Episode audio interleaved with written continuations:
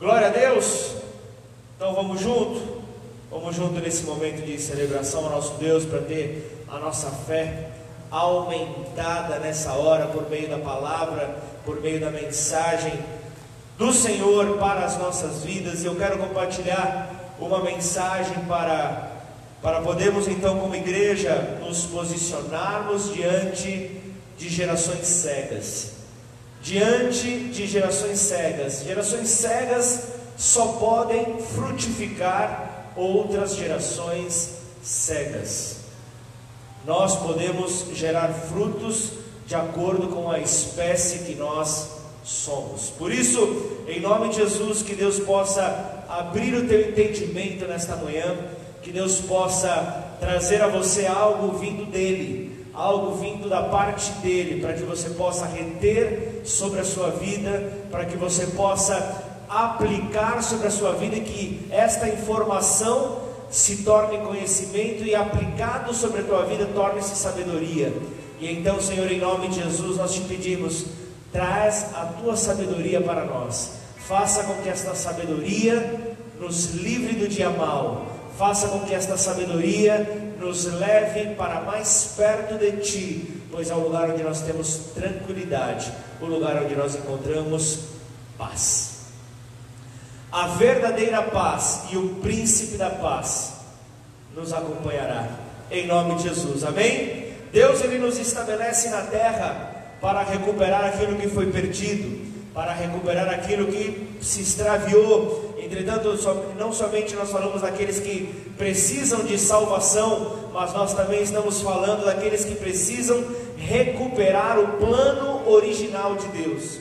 Todo o trabalho que Deus faz sobre a terra, de Gênesis 4 em diante, está relacionado a recuperar o plano original dele sobre a criação. O plano original dele sobre a minha vida, sobre a tua vida. Então, nós temos lutado ao longo desses anos com gerações cegas Sabemos que uma igreja tem se levantado, sabemos que uma igreja tem pregado a palavra, sabemos que o povo tem realmente buscado se separar, se santificar, não ser a imagem de Adão, não ser a imagem refletida do pecado, mas buscando a santificação. Este é o nosso papel, esse é o papel daquele que entende a chamada da grande comissão.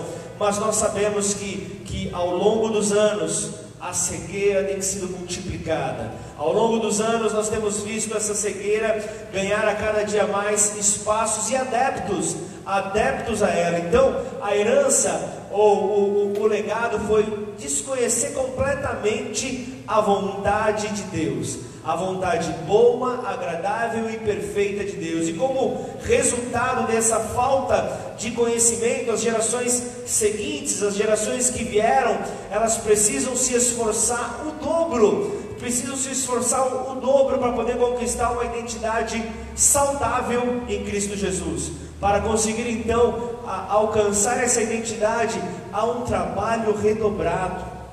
E um, um trabalho redobrado, você sabe, que muitas vezes cansa, muitas vezes alguns acabam se perdendo no caminho, alguns acabam se perdendo pela falta de força. Então, para isso você vê que Paulo, ele escreve aos Coríntios, na primeira carta, capítulo 9, versículo 26, ele diz: Assim corro também eu, não sem meta, assim luto, não como desferindo golpes ao ar, sem objetivo, como o, o, o boxeador, é, quando ele se encontra perdido, ferindo golpes sem nenhum destino. É dessa maneira que Paulo então está aqui descrevendo. Então, as decisões de uma pessoa de fé serão chave, serão chave para poder deixar clareza para as próximas gerações. Você precisa, através das suas atitudes, deixar algo claro, você precisa trazer uma comunicação clara para aqueles que te seguirão realizarem com clareza a verdade da fé que há sobre a sua vida, a fé que está na Bíblia Sagrada, através da, da mensagem que Cristo conquistou para nós, que não é uma mensagem de liberdade de um povo que nos escraviza, mas é a liberdade do pecado, a liberdade da condenação do pecado. É para isso que Cristo morreu, é para isso que Cristo trouxe, então, o, o, através do poder da ressurreição, Ele trouxe vida para mim e para você. Nós alcançamos essa vida nele. Então, correr e lutar corretamente, como Paulo fala, nós poderíamos então definir como alguém que se esforça ou ainda que se sacrifica por deixar luz aos assuntos da vida de Deus, deixar luz sobre aquilo que Deus traz para nós. Então Paulo era alguém que ansiava, Paulo tinha isso no seu coração de deixar conhecimento para as próximas gerações. Paulo queria trazer este ensinamento sobre como as pessoas deveriam correr, como as pessoas deveriam lutar. Se você hoje está firme na fé, se você é alguém que propaga o evangelho da fé, o trabalho que Paulo teve lá atrás refletiu sobre a tua vida hoje. O trabalho, o trabalho que ele realizou de poder trazer para as próximas gerações a, a, a sabedoria e, e a maneira correta de como lutar e correr, deu resultado está dando resultado. Só que isso não pode parar na, na, nossa geração. Nós precisamos levar isso adiante. Então nós precisamos fazer com que isso continue. Esse trabalho precisa continuar. Porém, ainda mais, Paulo queria demonstrar que essa, essa corrida e essa batalha, essa luta, tinha como propósito deixar um maior conhecimento de quem é o Senhor. Quem é o Senhor? Quem é aquele que venceu por nós? Quem é que nos ofereceu o reino da sua poderosa luz. Quem é esse? Quem é o Senhor? Então isso é, é isso é dizer não uma, uma luta para eu eu sair na frente, para eu ter vantagem. Não é uma corrida para eu chegar mais rápido, é, porque essa se trata de uma classe é, de batalha, se, tra se trata de uma classe de corrida egocêntrica, porque eu apenas me preocupando em tirar vantagem. Não é isso que Deus quer e isso acaba desqualificando a fé isso acaba desqualificando a nossa fé. Por isso, Paulo ensina sobre uma corrida, Paulo ensina sobre uma batalha que se fundamenta em oferecer ou sacrificar para deixar algo melhor, para poder oferecer algo melhor para as futuras gerações. Então, nós estamos correndo e batalhando para os outros. Não sei se você teve essa leitura, não sei se você conseguiu identificar isso. Então você está correndo, você está lutando para garantir um futuro para uma próxima geração. Você está fazendo isso para outros, você está isso pra, fazendo isso para deixar um legado. Nós estamos correndo e lutando para outros. Então, isso faz com que eu pense, pelo menos me levou uma reflexão, espero que leve você uma reflexão. Qual o sentido de viver uma vida para Deus, qual o sentido de viver uma vida rendida a Deus, se depois de mim todos aqueles que vierem vão continuar não conhecendo o melhor de Deus, continuarão é, sem a, a, não conseguirão amar mais a Deus, ou ainda não serão melhores na vida em que foram colocados. Se isso não acontecer, qual é o sentido de nós termos uma vida hoje com Deus se não levar outros para a vida eterna, se não conduzir outras pessoas para a vida eterna. Eu sei que você pode estar pensando, mas pastor, a salvação é individual. Realmente a salvação é individual, mas se o que Jesus fez na cruz se resume a você buscar a tua salvação e só, qual que é o valor do sacrifício dele? Ele morreu para a humanidade, ele morreu por todos. E então, se ele se doou por todos, por que você não vai se doar por ele? Por que você não vai se doar pela causa dele? Por que você não vai se doar pelo amor que estava na causa dele, que é o que? As gerações, a humanidade. É isso que eu e você precisamos. Nós precisamos nos doar, nós precisamos nos sacrificar. A nossa herança não pode ser simplesmente ruínas espirituais. Nós precisamos deixar, através da nossa herança, do nosso legado, nós precisamos deixar edificações sólidas. Nós precisamos deixar edificações sólidas. Certamente eu estou falando com pais aqui. O que você espera para os seus filhos? Talvez você tenha um bebê que acabou de nascer, talvez você tenha uma criança é, é, é nova, ou você tenha um adolescente na tua casa. O que você espera? para o futuro do teu filho? O que, você espera para o futuro da tua filha? O que você espera para a tua família, se não gerar uma transformação, preparar um futuro melhor para eles, preparar um caminho para a eternidade? Se você não fizer isso, o que vai acontecer?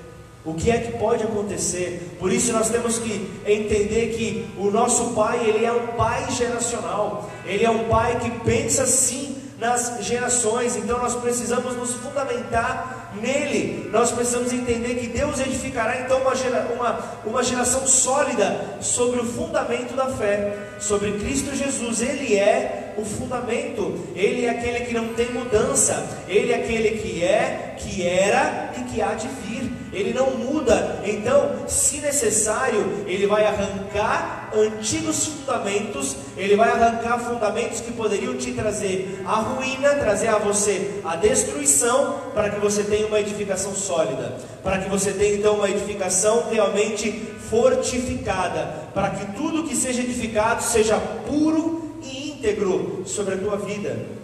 Este é o desejo de um pai de gerações. Esse é o desejo de um homem de Deus. Isso é o desejo de alguém que tem a verdade da palavra estampada nele mesmo.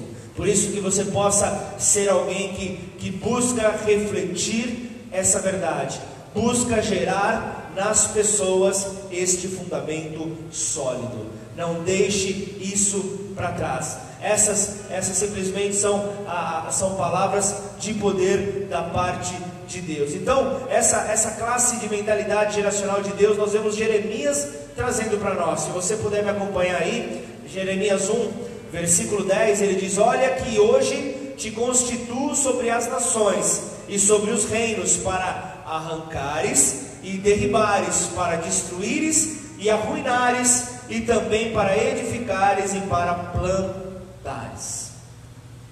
Palavras que não são simples promessas. Porque essas palavras deveriam ser entendidas, deveriam ser compreendidas como alguém que fala em nome do Senhor às suas gerações.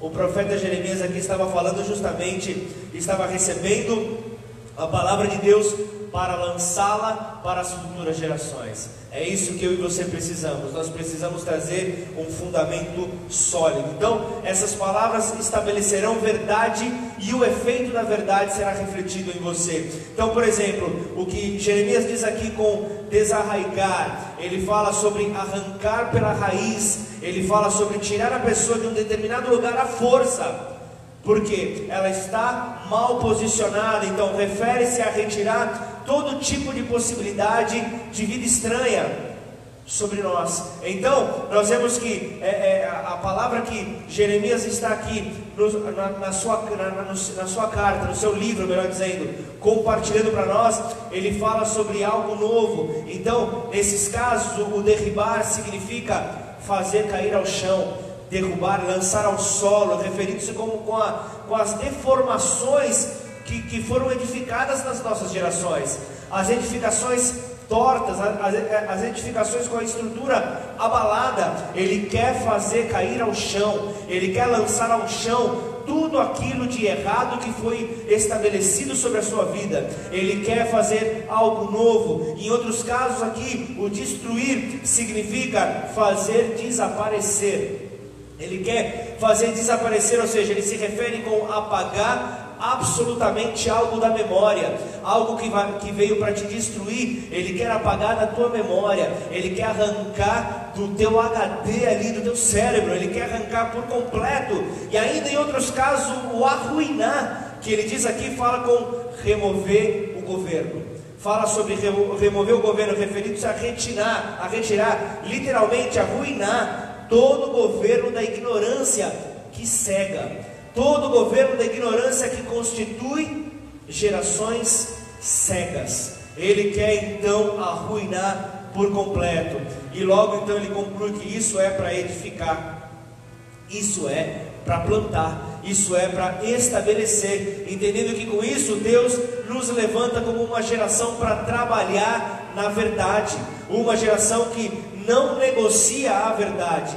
A verdade não está à venda. A verdade é uma obrigação, é um item de, de, de, de fábrica para nós. é, é, é algo que nós não podemos fazer com que a nossa vida funcione sem ela estar presente. Não tem como você viver sem a verdade estar contigo. Então a verdade vai, vai começar a produzir em nós a sabedoria necessária para estabelecer vida às nossas gerações, às futuras gerações, tanto nas cronológicas como também nas eternas. Então, tanto as palavras de Jeremias como as palavras de Paulo aos Coríntios somente refletiam uma intenção de, de um trabalho geracional profundo um trabalho profundo, um trabalho que não era superficial, para arrancar todo tipo de cegueira espiritual. Você está disposto a isso? Você está disposta a isso? Arranca toda a cegueira espiritual do teu caminho e estabelece uma nova visão.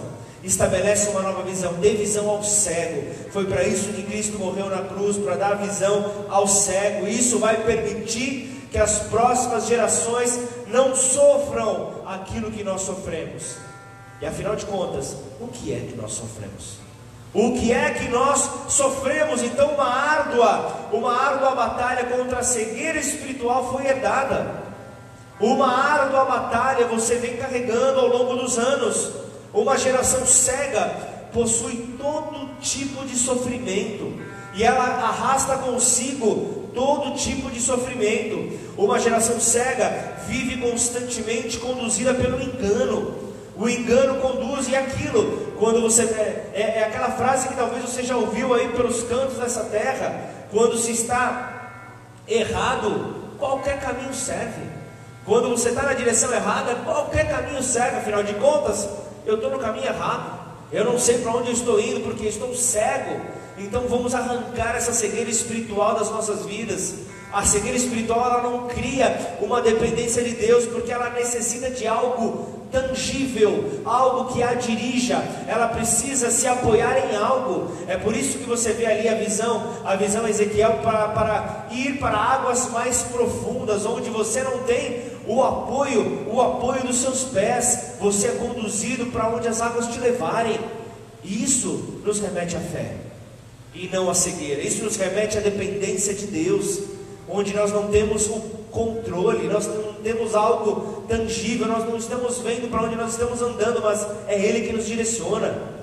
As gerações cegas sofreram, sofreram ali com a palavra do Evangelho, visto que nada se aproveita quando se está caminhando por cegueira, quando se está sendo conduzido por cegueira, o Evangelho não tem o poder que ele tem, porque nós não, nós não conseguimos então sermos conduzidos pela fé sermos conduzidos pela fé, porque a fé, a fé não é aquilo que se vê, mas é algo que se espera com a certeza de que já aconteceu. Já aconteceu, por isso que você é conduzido. É assim que a fé te conduz, é assim que a fé te direciona, é assim que a fé faz sobre a tua vida. Então entenda que a cegueira, aliás, como a cegueira foi, foi introduzida nas gerações? Como que a cegueira é introduzida sobre a vida de uma pessoa? A cegueira ela é introduzida por causa da falta do bom alimento, por causa da falta do bom alimento, porque quem está cego, qualquer alimento é alimento. Por isso é que a pessoa que está cega, que está com, com, com uma fome descontrolada, sem ter ali a, a certeza de que o bom alimento é que o leva à eternidade, qualquer alimento basta. Então você vê pessoas cegas sendo conduzidos por qualquer vento de doutrina. A cada dia aparece aí uma, uma, uma seita nova, aparece uma heresia nova e a pessoa vai. A pessoa é conduzida porque mexe com a, com a alma, mexe com as emoções e, e vai, acompanha. Só que a palavra de Deus não mexe com a tua alma, a palavra de Deus conduz o teu espírito à eternidade. A palavra de Deus conduz o teu espírito para a eternidade, para a vida eterna. Então entenda que uma, uma geração cega, ela acaba gerando uma, uma, uma geração ainda mais cega, gera uma maior cegueira sobre o povo. Então é aqui que reside o business das trevas. É aqui que reside o negócio das trevas. É aqui que está o ponto onde as trevas se alimentam. Eu quero trazer algo para você. As trevas, elas não estão trabalhando para tirar o nosso trabalho. As trevas não estão trabalhando para que você não tenha é, o, o, carro que você espera. Não é para isso que as trevas estão trabalhando. Não é para colocar obstáculo sobre a tua vida. Mas as trevas estão trabalhando para que diante dos teus olhos você não enxergue nada, na sua frente você não enxergue nada, você não tenha esperança alguma, porque se você estiver desanimado, o negócio das trevas já prosperou. O negócio das trevas já foi garantido. Eles estão trabalhando para garantir que tudo o que saia de nós fique submergido na escuridão. Tudo o que saia de nós não ganhe vida. Então, pense por um momento, por um momento pense naquela folha em branco que existe na tua Bíblia. Entre o último capítulo de Malaquias, o final do Antigo Testamento para o Novo Testamento aquilo que é refletido como o, o, o, período intertestamentário, o período intertestamentário entre o Antigo Testamento e o Novo Testamento. Então você vê aqui nesse período quando termina o, o, o livro, o, livro de, de Malaquias, durante esse período de Malaquias até Cristo, Durante o período de Malaquias até Cristo, o povo de Israel, ele vive sobre, sobre governos distintos. Aí você vê alguns livros apócrifos acabam sendo escritos, eles são conduzidos nessa época, por mais ali que o povo judeu estivesse ali restabelecido na sua terra, você vê eles sendo assim, a história traz que eles foram conduzidos ali pelo, pelo, pelo Império Persa, eles foram conduzidos pelo Império Grego, pelos Ptolomeus, o povo do Egito, pelos Seleucidas, um povo da Síria, pelo governo independente com os Macabeus e, e, e os Asmodeus, e por, e por fim, um domínio romano. E então, e então você vê que o silêncio, o silêncio toma fim. O silêncio termina. E depois do silêncio terminar, o que é que é anunciado? O que é que vem depois desse silêncio? A chegada do Filho de Deus. Perceba que todo silêncio na tua vida vai terminar quando Jesus chega sobre a tua vida. Toda cegueira espiritual vai terminar quando Jesus toma o lugar dele. Quando Jesus toma o trono dele sobre a sua vida toda cegueira cai por terra. É dizer justamente é, é, é, um Deus aparecendo novamente ao mundo na figura de Pai. Na figura de Pai. Então Deus aparece ao mundo deixando uma mensagem geracional. E na cegueira espiritual, o único que cresce é a religião da mente. O único que cresce é o intelecto. Nunca crescerá a vida de Deus em um povo cego. Em uma geração cega, nunca crescerá então o, o, a vida de Deus. E é por isso que Deus, quando Ele aparece na história da humanidade novamente, Ele, o que, que Ele faz? Ele sacode os fundamentos da religião, Ele busca remover os fundamentos da religião para então colocar um novo fundamento em Cristo Jesus. Um novo fundamento para que uma nova edificação possa vir, e isso Ele faz desde a figura da paternidade. Ele diz: Vocês não são mais órfãos, vocês não são mais órfãos, agora vocês possuem paternidade. Vocês não estão mais abandonados, vocês têm agora onde construir, onde edificar, vocês têm agora um novo fundamento. Mateus 15, versículo 14, olha só o que ele fala: Deixai-os, são cegos, guias de cegos. Ora, se um cego guiar outro cego, cairão ambos no barranco. Então aqui nós encontramos três palavras que eu quero compartilhar contigo aqui de uma maneira muito breve para que possa trazer então luz para a tua vida, para que você possa então estar realmente com os teus olhos atentos ao Senhor Jesus. Três palavras que representam uma geração cega. Então você vê o texto aqui em Mateus 15, 14, dizendo, a palavra ele começa com deixai-os. É a palavra que no, no original bíblico significa abandonados por Deus. São abandonados por Deus. Ali também tem a palavra guia, fala sobre guiar. Então a palavra guiar no original bíblico significa quem governa, quem conduz. E ainda há uma outra palavra que diz é quando um cego guia outro, ambos cairão. Esta palavra cairão representa duas gerações cegas caindo juntas. Duas gerações cegas falindo, duas gerações cegas caindo. Então, quando Jesus confronta ao, aos fariseus que ali estavam, ele o faz desde uma mente geracional, desde uma mente que visa as próximas gerações. Ele vai atacando então os fundamentos, ele vai atacando então a mente daquelas pessoas presas.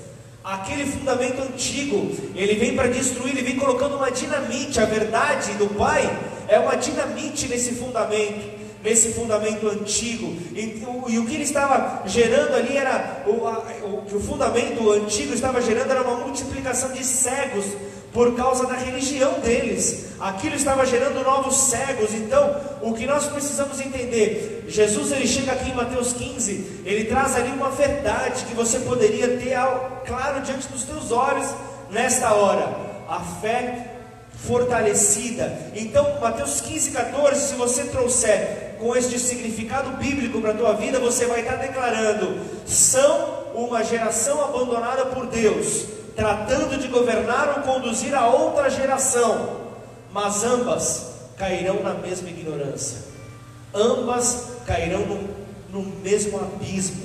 Então, eu e você, não fuja da tua responsabilidade. Eu e você, nós temos uma profunda responsabilidade de aniquilar toda cegueira espiritual enraizada em nós através da religião, através do pecado. É isso que nos deixa cego.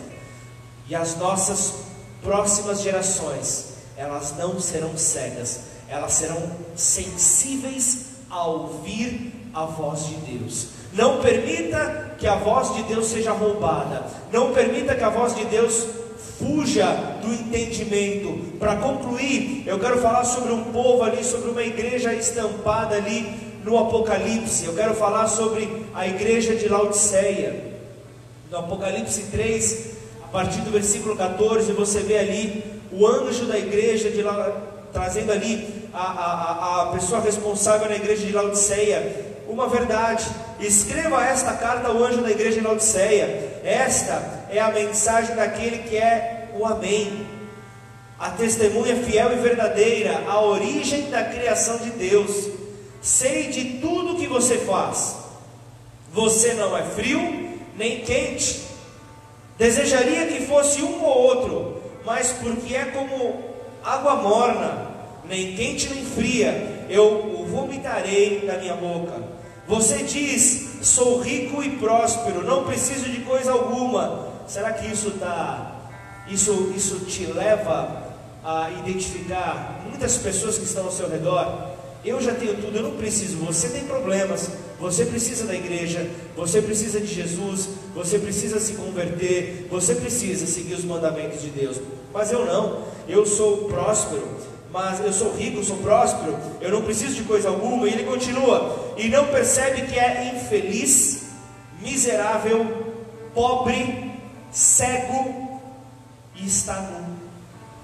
E aqui o que nós vemos? Eu o aconselho a comprar de mim ouro puro pelo fogo, e então, e então será rico. Compre também roupas brancas para que não se envergonhe de sua nudez.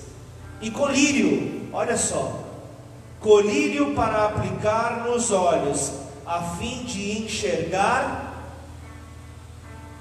tudo que está de errado sobre a sua vida. Você pode dizer um amém?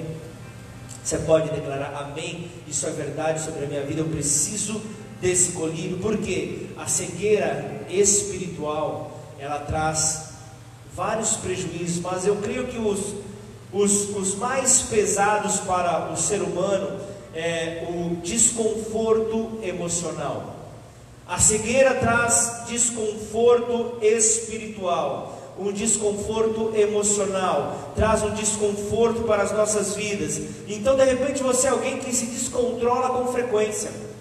Você é alguém que se descontrola e usa o argumento do seu temperamento. Ah, mas eu tenho um temperamento muito forte. Ah, eu, os meus descendentes são espanhóis. Olha só, eu tenho como justificar esse meu descontrole. Você está cheio de teorias, você tem ali teorias sobre o teu, o teu desconforto emocional, o desconforto, a falta de controle da tua visão espiritual. Então, clame ao Senhor que perdoa os nossos pecados, clame ao Senhor que nos dá uma nova vida, clame para que o Senhor possa invadir a tua vida, clame para que o Senhor possa ir ao teu encontro, porque além do desconforto emocional, a cegueira espiritual traz ingratidão. E pense em algo que o nosso Senhor não se agrada. Em tudo, você vê que ele dirigia as pessoas a dar graças. Em tudo, ele direcionava as pessoas, deem graças por todas as coisas. A ingratidão, é, você deve conhecer pessoas que reclamam de tudo, pessoas que nem se lembram da última vez que agradeceram a alguém por qualquer coisa. Pessoas que reclamam da vida, se chove é porque chove, se está sol é porque está quente demais, está sol. Se tudo está indo bem, é porque tudo está indo bem, porque tem algo errado. Se tudo está indo mal, ah, tem algo. Tudo reclama. Tudo reclama, não tem gratidão por nada. Não consegue ver que tudo coopera para o bem daqueles que amam a Deus. Nada. Nada. Nada é motivo de alegria. Tudo é ingratidão. Tudo é ingratidão. E aí vai nas redes sociais, por falta de coragem de ter na sua vida aplicada, vai nas redes sociais e coloca hashtag gratidão. Eu entendo que existem muitos que verdadeiramente são gratos, mas tem muitos que estão cegos. Tem gerações cegas se multiplicando com a ingratidão. A ingratidão tem sido um símbolo na nossa geração. A ingratidão tem sido um símbolo, que é um exemplo claro. Se você caminha há, longos anos no Evangelho, você vai ver pessoas que chegam destruídas, chegam cegas, você vê então essas pessoas sendo transformadas pelo poder do Evangelho. Você vê essas pessoas tendo as suas famílias restabelecidas, casamentos que estavam só o pó, casamentos que estavam só a capa do Batman, casamentos que estavam destruídos, sendo restabelecidos, fortalecidos, pessoas que estavam ali é, procurando limpar a calçada do vizinho, por qualquer tipo de recurso financeiro, hoje recolocado no mercado de trabalho profissional, com uma vida, de, uma vida profissional restabelecida, mas em um, numa simples discordância, aquilo que está no interior, a cegueira espiritual, toma lugar. A cegueira espiritual toma a frente. E aí vem aquele discurso que talvez você já ouviu, e eu não, e, e eu não estou deixando nada direto a ninguém, estou mostrando indireto a ninguém, eu estou deixando algo direto para, para, para você que, que tem caminhado com uma geração cega. Você certamente já ouviu pessoas dizendo: Ah, eu sou muito grato por tudo, eu sou muito grato por tudo, porém eu quero virar as costas nesta hora porque houve algo que eu não consigo trabalhar tem algo na minha vida agora que veio contrário à minha vontade, que eu não consigo lidar, eu não consigo, porque eu não tenho fé suficiente para entender para que, que Cristo morreu na cruz do Calvário. Ele morreu para te trazer perdão. A cegueira espiritual faz com que você não consegue liberar perdão. Ah, mas perdão é algo muito fácil para você explicar para as outras pessoas viverem, até que você tenha que viver o poder de um perdão. E eu vou dizer algo para você, se você se você quiser, você recebe como algo da parte de Deus. O perdão te leva a um novo nível em Deus. Quando você perdoa, você atinge um outro nível nele. Você começa a compreender um pouco mais dele. Você compreende um pouco mais da essência dele. Quando você perdoa, você vive o poder da cruz. Quando você perdoa, você está vendo ali os cravos sendo arrancados das suas mãos. Você vê ali a condenação sendo arrancada da tua vida, as ofensas não têm mais poder, porque o peso que estava sobre os seus ombros, você removeu, na verdade. O Espírito Santo de Deus removeu sobre a tua vida por causa de uma decisão que você tomou. Eu decido perdoar. E o perdão não é algo que você tem que sentir no teu coração. O perdão você tem que decidir, eu vou liberar. Eu vou liberar o perdão. Eu vou liberar o perdão e com isso eu quero ser mais parecido com Cristo. Como que você diz que você tem uma maturidade em Cristo Jesus se você não vive aquilo que ele vive, aquilo que ele viveu e aquilo que ele sempre viverá? Ele conduz pessoas ao arrependimento, por consequência ao perdão, por consequência ao centro da sua vontade. Guarda isso no teu coração. Isso faz com que as vendas caiam dos teus olhos isso faz com que você volte a enxergar. Eu não tenho ouro nem prata, mas o que eu tenho eu te dou. Levanta e anda. Levanta e anda. Volte a enxergar. Volte a ter uma, uma visão profética sobre os teus próximos passos. Volte a ter uma visão sobre aquilo que Deus tem para a tua família. Volte a ter uma visão sobre o que Deus tem para a tua igreja. Volte a ter uma visão sobre o que Deus tem para a tua empresa. Volte a ter uma visão sobre o que Deus tem para o seu círculo de relacionamentos volte a ter uma visão de que Ele morreu na cruz para que você não se canse de anunciar que Ele é Deus, que Ele tem poder para transformar tudo o que há de escuridão na tua vida. Ele é aquele que vê o caos em você e traz o agito.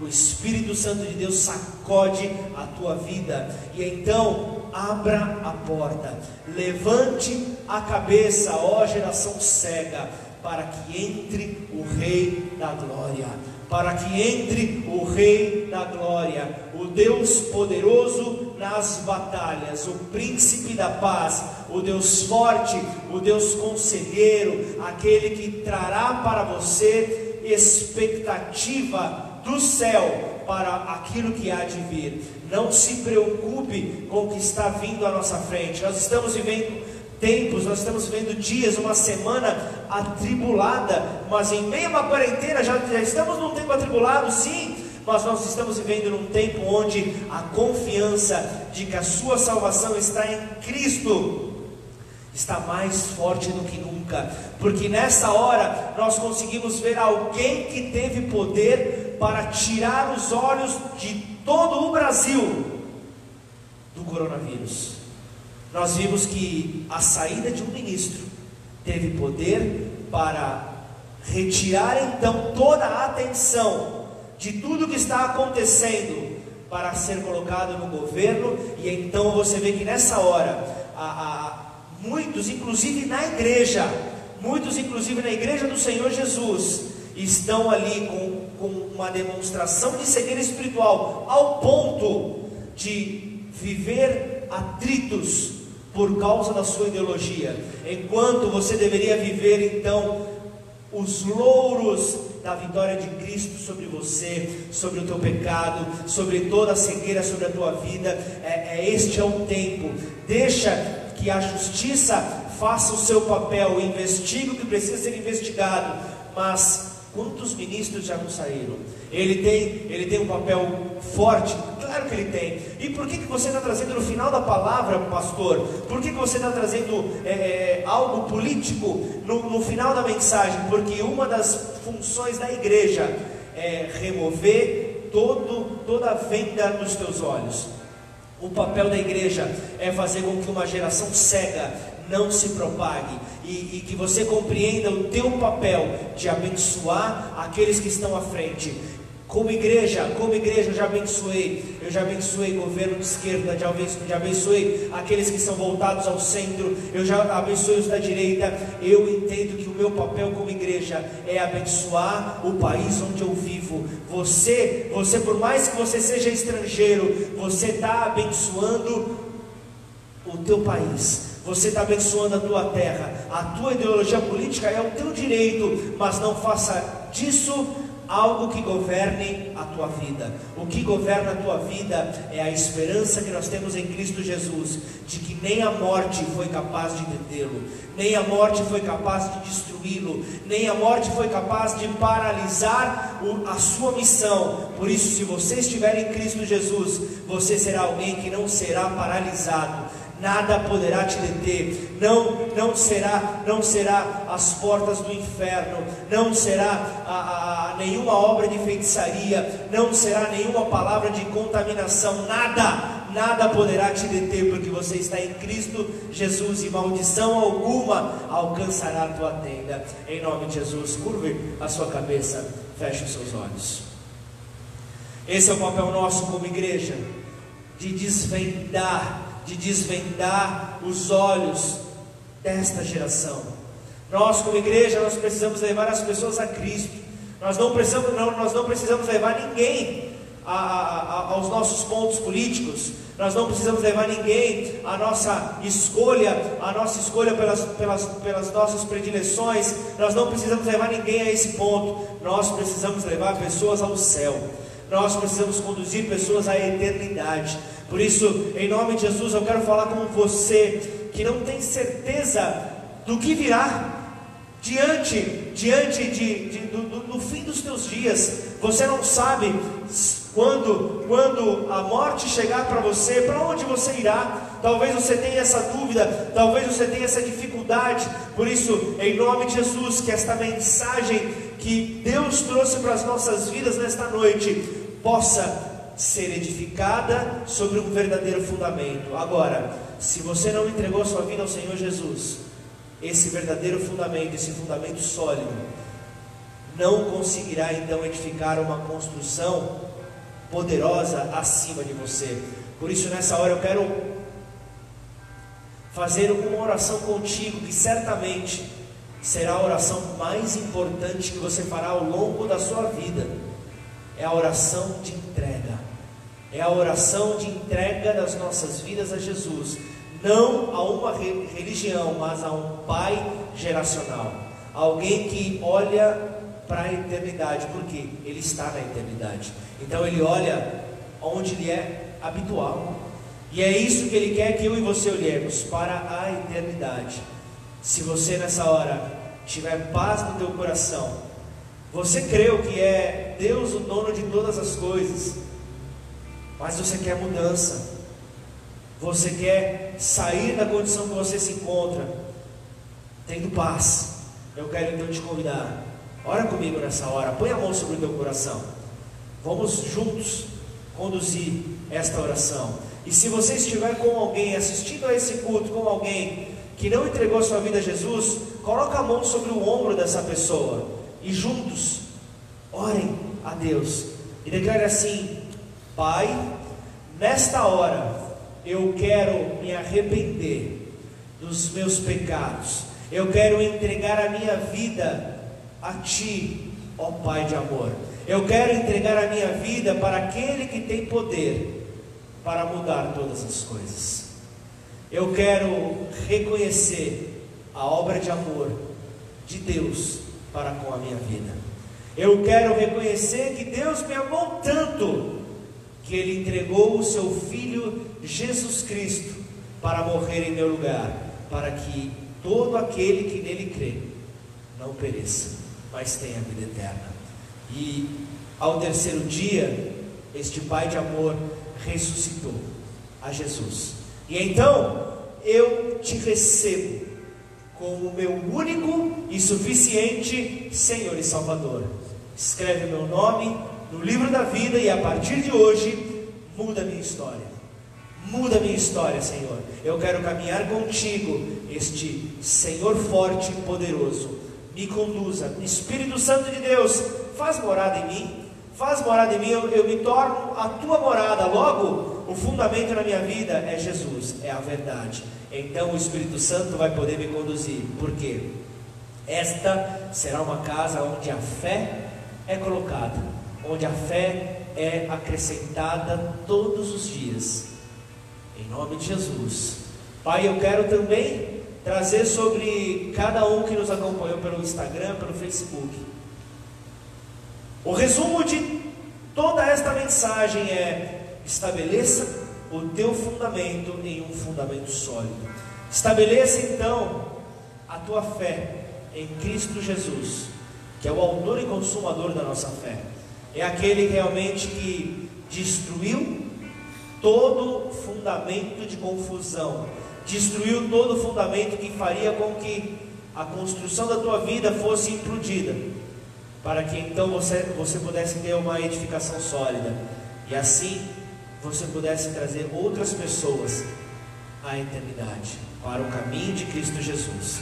Então, Pai, eu quero nesta hora, Senhor, entregar este momento a Ti, e eu quero, Senhor, com a certeza da Tua presença aqui entre nós, porque onde dois ou mais se reúnem em Teu nome, o Senhor se faz presente.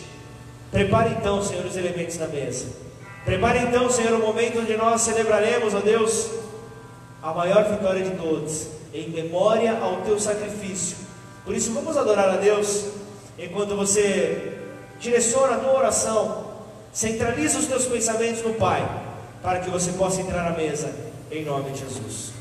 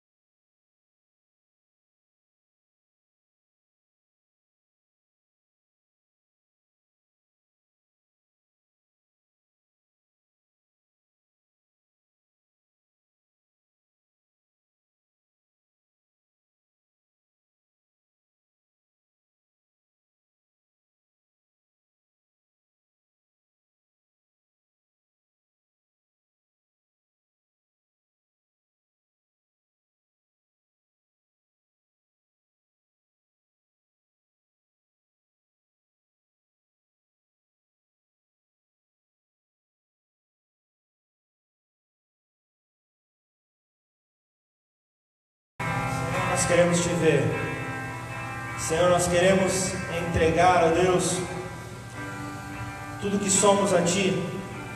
Nós queremos, nós queremos te enxergar, Senhor, como nós devemos realmente nos render a Ti, como nós devemos, ó Pai, nos entregar de todo o nosso coração. E nesse momento de ceia, Lucas 24, ele ele descreve a, a história de dois discípulos, os discípulos a caminho de Emaús, discípulos estes que eram discípulos de Jesus, que tinham, vi, tinham vivido aquilo que ele conquistou através do seu ministério nessa terra, porém, ao enxergarem então na morte de Jesus o fim das suas esperanças, eles saem de Jerusalém e vão destino a Emaús, e durante o caminho, ele, Jesus se encontra com eles. Só que eles não reconhecem, eles estavam cegos. E eles não reconhecem que Jesus estava caminhando com eles. E Jesus pergunta para eles: o que é que vocês discutem ao longo dessa caminhada? E eles dizem: Por acaso você é o único que não sabe dos últimos acontecimentos em Jerusalém? Será que você não sabe que Jesus, aquele que viria para nos libertar do, do, da opressão, de todo o peso de, de, de, de toda escravidão, de todo, todo, todo o poder do império sobre nós, ele morreu. Ele morreu. Ah, existem algumas mulheres que foram ao, ao, túmulo dele, isso há três dias, né? Aconteceu há três dias, e, e, e as mulheres foram agora ao túmulo e viram que o corpo não estava lá. Por isso a nossa esperança acabou. E ali então, ao chegarem na cidade de Emaús, eles dizem para eles dizem para Jesus: Jesus, já está tarde, venha repousar aqui conosco, fique conosco aqui na, na nossa casa, tenha um tempo de, de comunhão. E nessa hora, Jesus ele agiu com o poder que quebra toda cegueira espiritual. Ele pegou o pão e, tendo dado graças, mostrou ali a sua gratidão. Ele partiu o pão e ofereceu aos discípulos, e nessa mesma hora, os olhos dos discípulos se abriram, e eles viram que Jesus era quem os acompanhou durante todo o seu caminho, durante toda a murmuração. Jesus estava com eles, Jesus estava acompanhando eles, Jesus estava então mostrando que ele era realmente aquele que as mulheres anunciavam que ressuscitou. E o que eu quero dizer para você?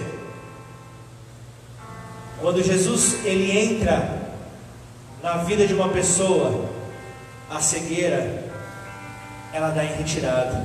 Toda cegueira ela sai quando Jesus entra.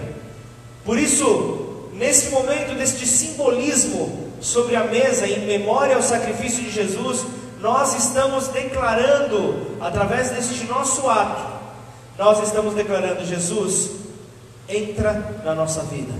Jesus entra na nossa vida e destrua toda cegueira em nós.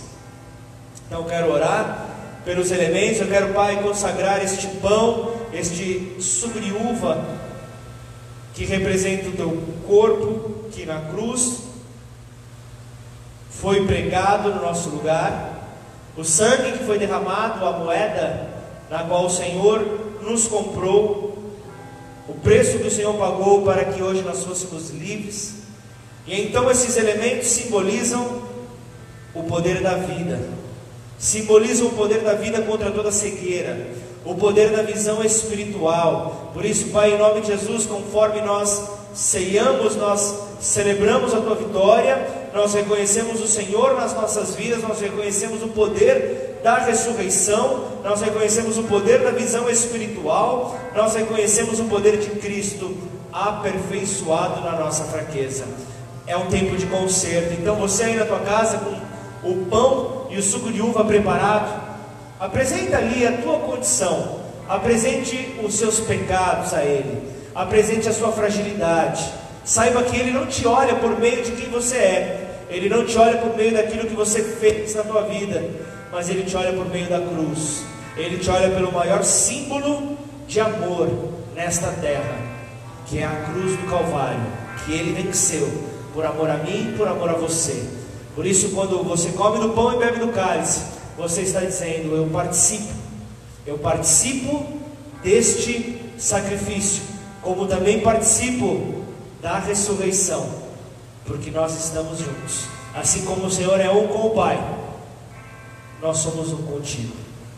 Então eu quero nessa hora pedir para que você na tua casa, se você está com outras pessoas, distribua o pão, distribua o cálice, para que possamos então juntos nos assentarmos à mesa, para que possamos juntos olhar para Jesus e então reconhecer nele o poder da vida, reconhecer nele então o poder da ressurreição que veio sobre nós, o poder da ressurreição que traz sobre as nossas vidas alegria, traz sobre as nossas vidas gratidão, equilíbrio emocional, conforto emocional. Por isso, Pai, em nome de Jesus, Senhor, toma o teu lugar. Senhor Jesus, vem e, e mostra que o poder sobre a morte é estabelecido por meio da vitória que o Senhor trouxe para nós na cruz.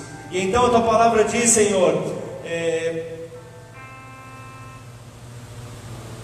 a tua palavra nos afirma aqui na primeira carta de Paulo aos Coríntios, capítulo 11, no versículo 23 em diante. Ele fala: Pois eu lhe transmiti tudo o que recebi do Senhor. Na noite em que, foi, em que Jesus foi traído, ele tomou o pão e agradeceu a Deus. Partiu e disse: Este é o meu corpo que é entregue por vocês. Façam isso em memória de mim. Levanta seu pão bem alto e que você possa olhar para este pão, que você possa olhar o amor de, do Pai, o amor de Cristo Jesus sobre nós.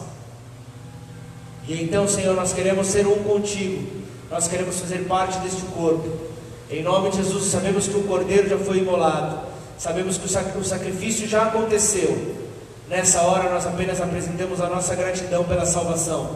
Nós te agradecemos, Senhor, pois a salvação chegou até a nossa vida, até a nossa casa, até a nossa família. O anjo da morte teve que passar, pois o sangue foi derramado sobre nós e o sacrifício foi perfeito. Comamos do pão.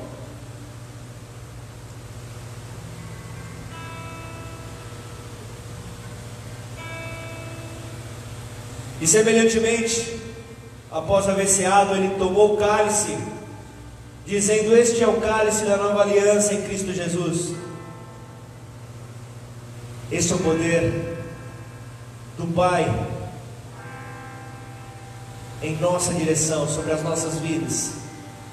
O cálice veio para que nós não tivéssemos que suportar o cálice da ira de Deus, para que nós não tivéssemos que suportar então a condenação do mundo, porque como seres humanos finitos, nós não suportaríamos o peso sobre as nossas vidas. Então ele se fez sacrifício. Então ele disse: só basta, só basta o meu sacrifício para que vocês então possam ser livres. Então, Senhor, nós declaramos que o teu sacrifício nos basta. O seu sangue derramado na cruz, ó Pai, faz com que nenhuma maldição chegue até as nossas vidas. Nós já fomos justificados pela fé nós já fomos justificados em Cristo Jesus, e aqui na mesa nós olhamos para os teus olhos ao olhar para este cálice. Ao olhar para este cálice, nós olhamos para o sangue que até hoje nos justifica. Esse sangue faz com que eu e você possamos ter uma única palavra nas nossas vidas. Muito obrigado, Senhor. Nós somos gratos pelo seu sacrifício. Então nós nos examinamos e vemos que temos uma natureza pecaminosa em nós. Nós não vivemos de acordo com o pecado, nós não somos governados pelo pecado, mas se ainda você pegar, pecar, saiba que você tem um advogado, e esse advogado é fiel e justo, e ele perdoa todo o peso sobre você, todo o pecado, toda a condenação sobre a tua vida. E então esse esse suco de uva é como a caneta de Jesus assinando a tua liberdade. Então, ao tomarmos o cálice, o sangue vem para selar esta mensagem sobre as nossas vidas. Em nome de Jesus, bebamos todos. Em nome de Jesus, amém. Glorifica a Deus aí na tua casa, exalte a Deus aí na tua casa, em nome de Jesus.